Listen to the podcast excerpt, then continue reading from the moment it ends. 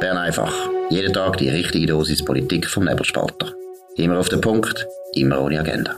Der Podcast wird gesponsert von Swiss Life, ihrer Partnerin für ein selbstbestimmtes Leben. Das ist die Ausgabe vom 4. April 2022. Dominik Feusi und Markus Somm. Ja, die ganze Welt redet vom Massaker von Butscha und auch unser EDA hat sich dazu vernehmen Dominik, was sind da die Einzelheiten? Ja, es gibt eine Aufregung, weil die Stellungnahme vom EDA halt sehr zurückhaltend ist, wie sie halt immer sind von der Schweiz und, und eben äh, in der heutigen Zeit halt immer schwieriger äh, noch zu verstehen. Oder es heißt äh, Stellungnahme der Schweiz zu Entwicklungen in Butscha. Ich verlinke das dann unten dran und dann äh, die Berichte aus Butscha lassen schwere Verstöße gegen das humanitäre Völkerrecht befürchten und eben das müssen wir, das müssen wir unabhängig international untersuchen und so weiter. Man tut sich halt zurückhalten mit einem Urteil bereits jetzt von der Schweiz aus. Und da gibt's Leute, die fast durchdrehen. Wer denn zum Beispiel, wer dreht da durch?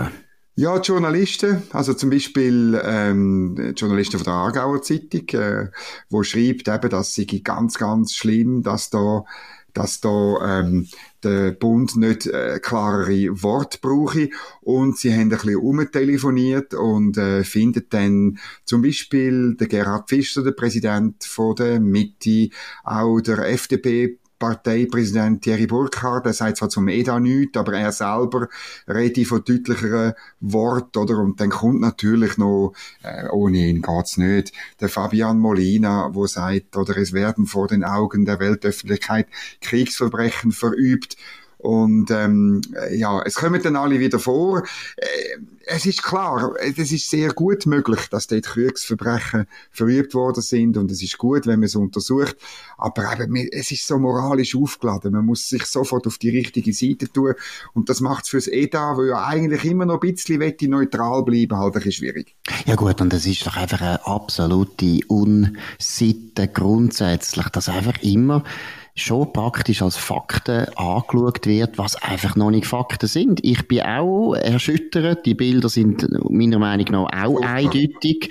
Die sind eindeutig. Ich kann mir auch nicht vorstellen, dass das nicht Kriegsverbrechen sind. Aber das ist meine private Meinung als Journalist. Und da kann jeder Politiker noch eine Meinung sich dazu bilden. Aber das EDA, das sehr vorsichtig formuliert, finde ich absolut richtig. Also kann doch nicht sein, dass wir schon Züge irgendwie verurteilen oder anerkennen als Kriegsverbrechen machen, ohne jede Untersuchung. Ich meine, dann wieder kritisieren, wo ja sonst immer davon redet, was der Westen für eine Rechtsstaatlichkeit äh, geschaffen hat und was das für eine Errungenschaft ist und europäische Wert. Ja, es tut mir leid, bei den europäischen Wert gehört eben auch die Unschuldsvermutung dazu, selbst wenn es Kriegsverbrecher und Mörder sind. Zuerst will man das mal untersuchen, was ist genau passiert und dann kann man immer noch verurteilen.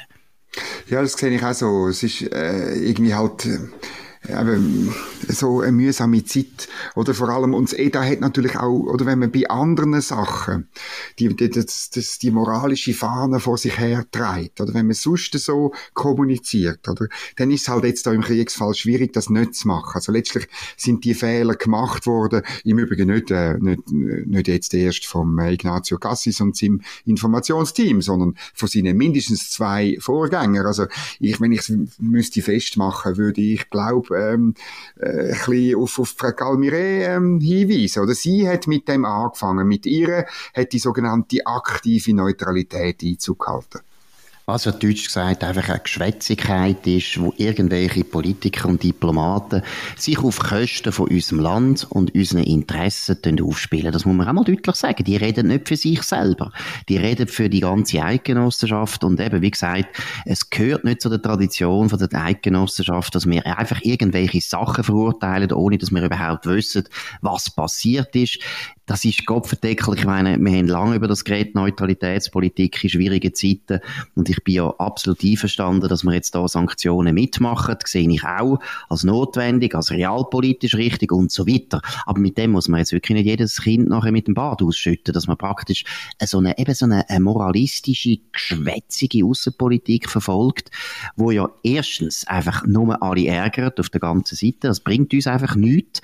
Und zweitens, wo man immer wieder das Problem hat, dass man halt Zeug schon mal verurteilt, wo dann sich vielleicht ein paar Wochen später völlig anders herausstellt. Also Kriegsverbrechen sind ja etwas, wo gerade normalerweise so laufen, dass man eben nicht genau weiß, was passiert ist und da muss man eine Untersuchung haben. Man kann nicht einfach von Anfang an reinschiessen. Aber das hat keine schweizerische Tradition. Was aber eine schweizerische Tradition hat, insbesondere mit dem jetzigen Bundesrat, ist das Abschüfeln von Verantwortung. Und da haben wir an diesem Sonntag wirklich ein unglaublich tolles Beispiel davon im Sonntagsblick können lesen äh, der Titel, ich lese ihn vor, weil er ist einmalig. Alle schauen bei der Energiekrise auf die Energieministerin, aber Somaruga ist gar nicht zuständig. Oder? Also, wenn, wenn im, im Interview heißt dann, oder wenn man ein Problem hat mit der Strommangellage, dann ist es der Guy Parmelin, der sich darum muss kümmern. Oder wie finden wir das? Ja gut, als erstens für den Blick natürlich, oder den Sonntagsblick äh, mit dem sehr, sehr linken Chefredakteur, ist das natürlich gut News, wenn man etwas kann der SVP anhängen kann, weil die SVP ist immer für alles Elend zuständig in dieser Welt.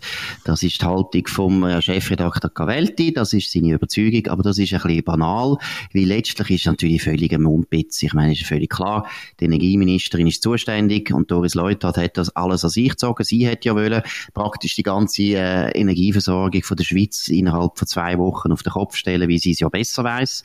Aber Jetzt muss halt Simonetta Sommaruga das ein bisschen auslöffeln. Und das ist halt etwas, was nicht immer lustig ist. Doris Leuthard hat noch die, ja, Doris Leuthard hat noch die schöne Zeit erlebt, oder? Die Aufstiegszeit, wo man einfach hat können Zeug versprechen, wild versprechen, ohne dass man hätte müssen den Beweis antreten. Und Sommaruga hat wirklich die tragische Rolle übernommen, dass sie muss eigentlich, wenn sie ehrlich wäre, aber sie will das natürlich nicht unbedingt, müsste ja immer wieder sagen, es funktioniert nicht. Und die neueste Strategie, und von dem her muss ich sagen, ich bin fast ein bisschen erfreut, Sie merkt nämlich jetzt auch, es funktioniert nicht und sie kann es nicht einmal mehr wegreden, sondern sie muss es jetzt abschieben auf einen anderen Bundesrat.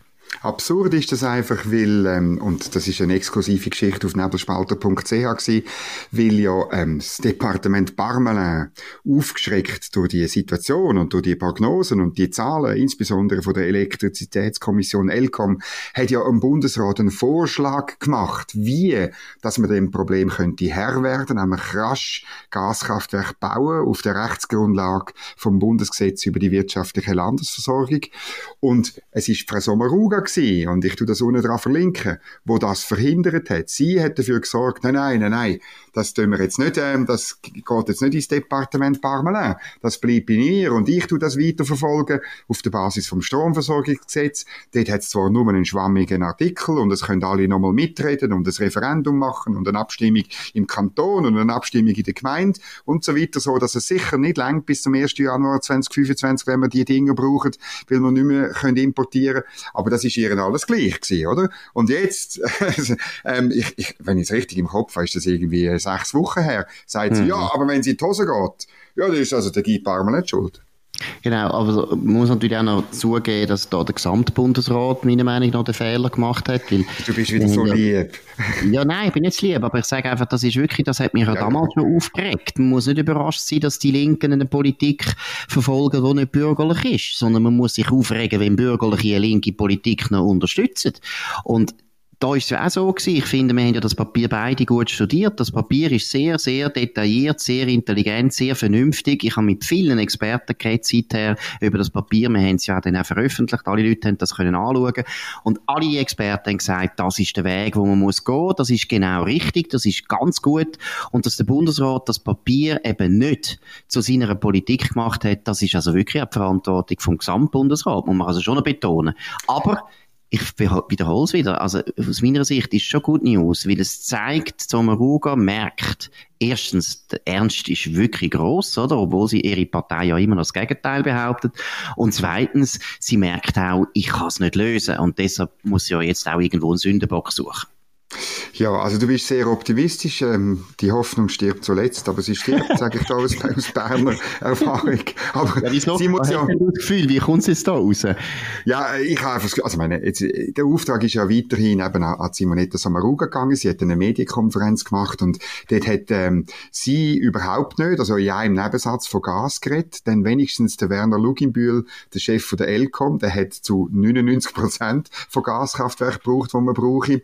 Sie, äh, oder äh, oder ich glaube einfach im Departement von der Simonetta Sommaruga wird man das Problem immer noch rein mit Stromeffizienz lösen, insbesondere mit einem Verbot von Elektroöfeli, oder, wo zwei Terawatt äh, ähm, bringt, was, was einfach nichts ist im Vergleich zu dem Problem, das wir haben.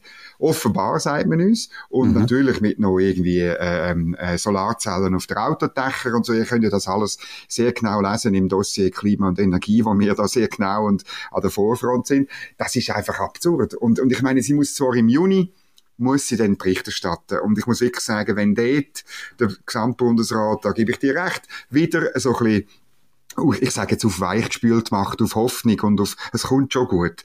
Ja, dann haben wir dann wirklich ein Problem. Und wenn der Bundesrat äh, wirklich Entscheid fällt, vielleicht auch in die Richtung vom Guy Parmelin und dem schnelleren Konzept, wie man uns sagt, und dann, äh, gut, dann sind wir dann froh, dann hast du Recht bekommen. Also Recht bekommen wollte ich gar nicht, aber ich wollte eher einfach, dass wir, kein, dass wir keine Strommangellage bekommen. Und die können wir sicher ja. über, wenn Frau Sommaruga so weitermacht, die Politik, die sie jetzt gemacht hat.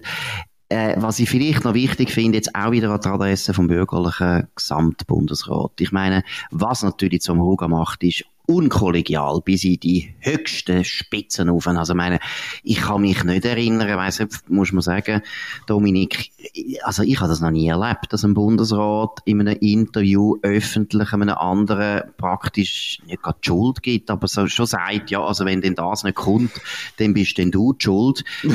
also irgendwo, also erstens ist es Kindergarten, aber ich zweitens finde, der bürgerliche Gesamtbundesrat sollte sich das gut merken und vielleicht sagen, ja, ich glaube, das Dossier ist nicht mehr so gut aufgehoben bei der Simonetta Sommaruga. Sie will ja jetzt schon die Verantwortung mehr.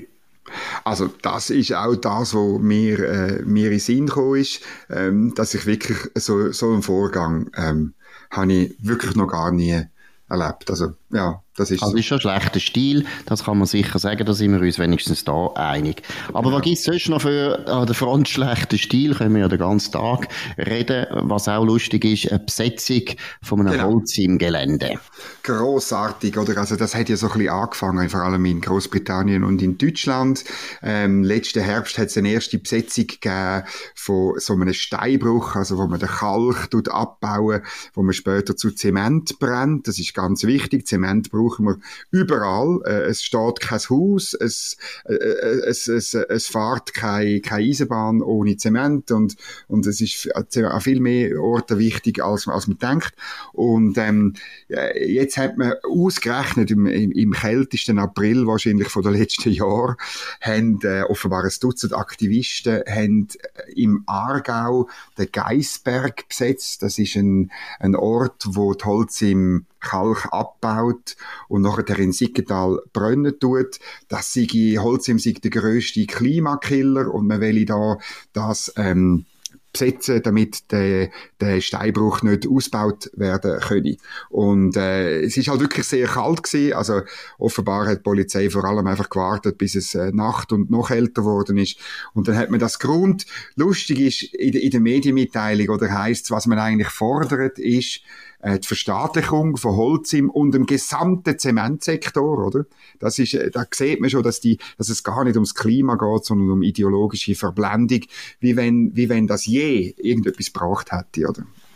Absolut, also ist einfach eben, das sind eigentlich Kommunisten, die sich tarnen als Klimaaktivisten und das gilt meiner Meinung nach für ziemlich viele Leute in dieser sogenannten Klimabewegung. Aber vielleicht noch etwas, was ich auch wichtig finde es gehört seit der französischen Revolution meiner Meinung nach wirklich zu den schlechten Eigenschaften von der linken Bewegungen, dass sie eigentlich immer so eine Politik vom Ressentiment verfolgen.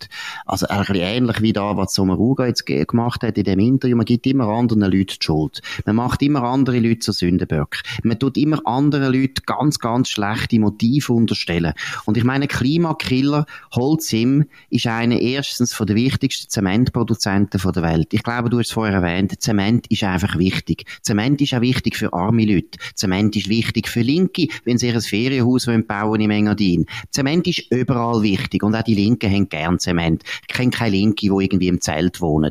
Das ist mal das Erste. Zweitens, Holzim, soviel ich weiß, hat selber freiwillig CO2-Ausstoß massiv massiv reduziert. Um zwei Drittel seit 1990. Eben. Und ist einfach nicht so anspruchslos. Es ist ein bisschen etwas anderes, als wenn man irgendwo in der Primarschule muss den Lehrplan ändern. Es ist einfach ein bisschen anspruchsvoller, weil Zement muss man halt, es tut mir leid, mit viel Energie herstellen. Ist einfach so. Und das ist so, das finde ich so etwas unendlich Primitives, dass man Leute, die dafür sorgen, dass wir Gott Deckel können Häuser bauen, unterstellt, er sind eben Klimakiller. Was ist ein Killer? Ein Killer ist ein Mörder. Also sind also die Leute von Holzim sind Mörder. Ich meine, das ist einfach jenseits von Gut und Böse. Ja, das ist jenseits von Gut und Böse. Vielleicht noch eine, eine kleine Randbemerkung, wenn man es genau angeschaut hat, ist aufgefallen, dass vermutlich ein Teil der Aktivisten, mindestens die, die es organisieren, aus Deutschland kommen, weil ähm, äh, in einer ersten Version haben, äh, so, haben die Texte auf der Website waldstadtbeton.com ähm, hat man ziemlich viel so scharfe S gefunden. Die hat man dann ah, mit schön. der Zeit rausgeputzt und auch die Nummer, wo man soll anrufen, wenn die Polizei kommt, ist auch äh, mit 0049 hat die angefangen. Sehr gut. Das ist herzig. Es nimmt mich wunder, ob der Deutsch überhaupt eine, eine Ahnung hat vom schweizerischen äh, Polizeirecht ja. also. und so. Es ist herzig, ja. Also für die zwölf Aktivisten Ausländeranteil vielleicht 99 Prozent und ein Schweizer, der dumm genug war, ist auch noch in Geisberg gegangen, wollte aber den Geisberg in Schutz nehmen, haben mal ein Pfingstlager in der Pfadi dort verbracht, ganz einen schönen Berg. Trotz genau im Steinbruch Abbau, Trotz Abbau dort Holzim, die Verbrecherorganisation. Nein, das war es, Bern einfach am 4. April 2022. Und ich freue mich Markus Sommer auf nebelspalter.ch. Tönt uns abonnieren, tönt uns vor allem weiterempfehlen, tönt uns kritisieren, aber auch loben. Wir freuen uns auf alles. Morgen wieder auf dem gleichen Kanal zur gleichen Zeit und wir wünschen einen schönen Abend. Auf Wiederhören. Das war Bern einfach, immer auf den Punkt, immer ohne Agenda. Gesponsert von Swiss Life, ihrer Partnerin für ein selbstbestimmtes Leben.